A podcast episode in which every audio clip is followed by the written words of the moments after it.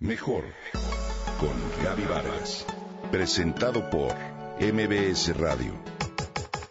Comunicación, imagen, familia, mente, cuerpo, espíritu. Mejor con Gaby Vargas.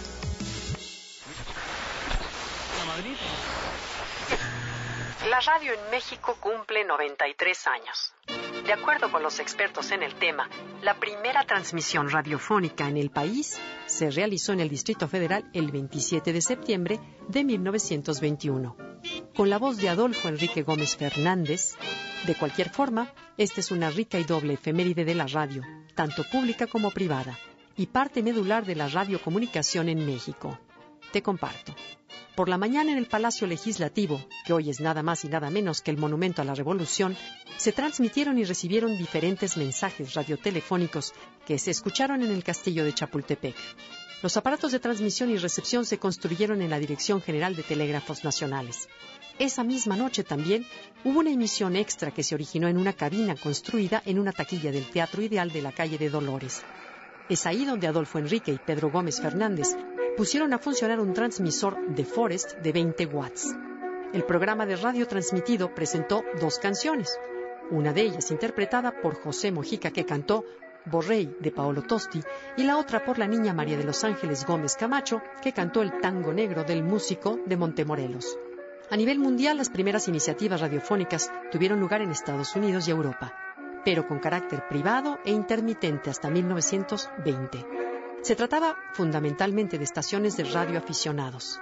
A partir de ese año comenzaron las primeras transmisiones radiofónicas para entretener con una programación regular.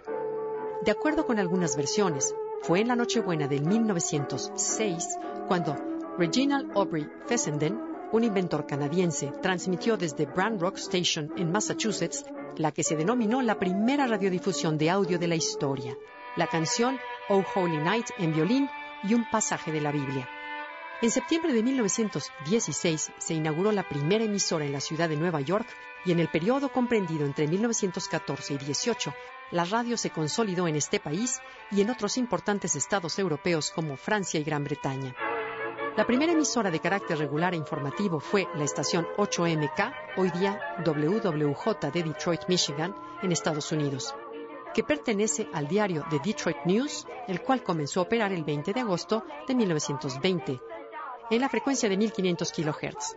Después las primeras transmisiones para entretenimiento se iniciaron en Argentina.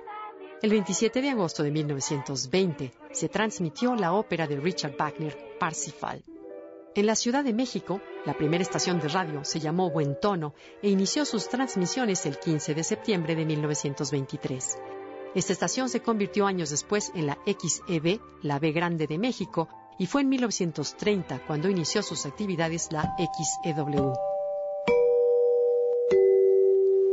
En 1935 había en México ya 71 estaciones de radio y en 1946 240. Entre las principales estaciones estaban la XEW, XEQ, XEOY y XEX. En 1967, don Joaquín Vargas Gómez abrió la primera emisora nacional de FM en la ciudad de Monterrey, Nuevo León, con el iniciativo de XHSRO-FM y con el nombre de Stereo Rey, seguida por Guadalajara, Jalisco y León, Guanajuato. Esta es XHSRO-FM, 92.5 MHz en la banda de frecuencia modulada. En los inicios de los 70 abrió más emisoras en diferentes ciudades del país, como esta nuestra casa, el 102.5 en la Ciudad de México, 100.1 en Acapulco. XHD FM Stereo Rey, transmitiendo las 24 horas del día en el 102.5 de su radio en frecuencia modulada. Ahora vía satélite en cobertura nacional Stereo Rey, la primera cadena de FM. Es Stereo Rey, la máxima dimensión del radio.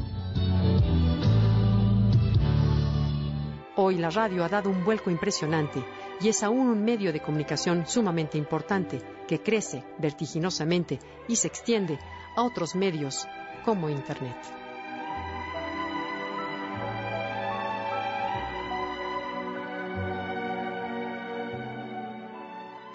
Comenta y comparte a través de Twitter.